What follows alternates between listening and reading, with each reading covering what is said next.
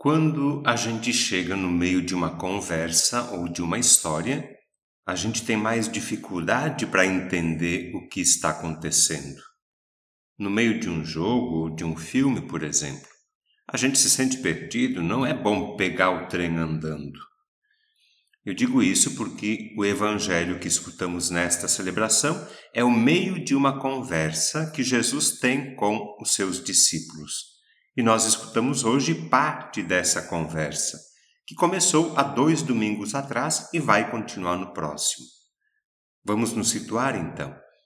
Estamos lendo o capítulo 5 de Mateus, que faz parte do Sermão da Montanha, junto com os capítulos 6 e 7.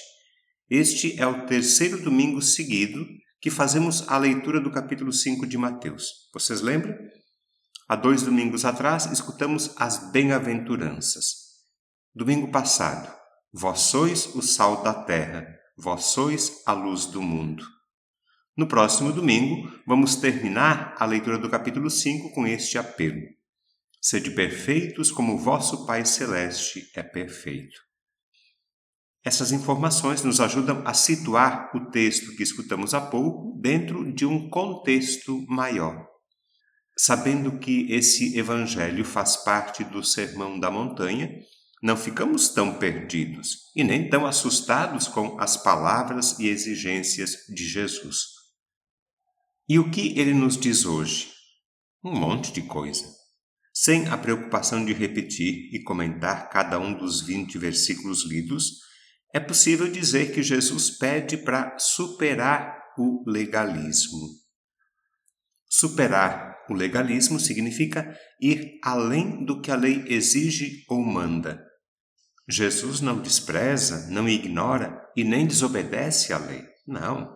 Ele supera, ele vai além, ele faz mais do que a lei exige, ele dá um passo a mais. Jesus repete diversas vezes: Vós ouvistes o que foi dito. Essa é a lei. Eu, porém, vos digo: essa é a orientação de Jesus: ir além. Jesus insiste e repete isso pelo menos três vezes. Essa é a insistência de Jesus: ir além do que é determinado pela lei, dar um passo a mais, avançar, crescer, melhorar, evoluir, progredir. Me parece, é a impressão que eu tenho, não sei, mas me parece que muitas vezes a gente se satisfaz com o mínimo o mínimo de oração, o mínimo de fé, o mínimo de Bíblia, o mínimo de participação, o mínimo de colaboração, o mínimo de estudo e conhecimento, o mínimo. E Jesus quer mais, quer o máximo, quer tudo. Ele não quer gente acomodada, satisfeita com o mínimo. Ele quer mais, ele nos desafia, é exigente, não promete vida fácil, não promete vantagens e benefícios, não engana ninguém e deixa isso muito claro. Vós ouvistes o que foi dito, eu, porém, vos digo.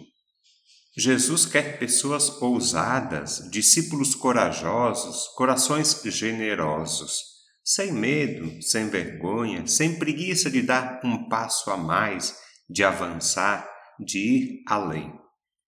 Muito mais do que ficar preso ao pode ou não pode, muito mais do que nos preocuparmos se é pecado ou não é pecado, Jesus ensina a superar o legalismo.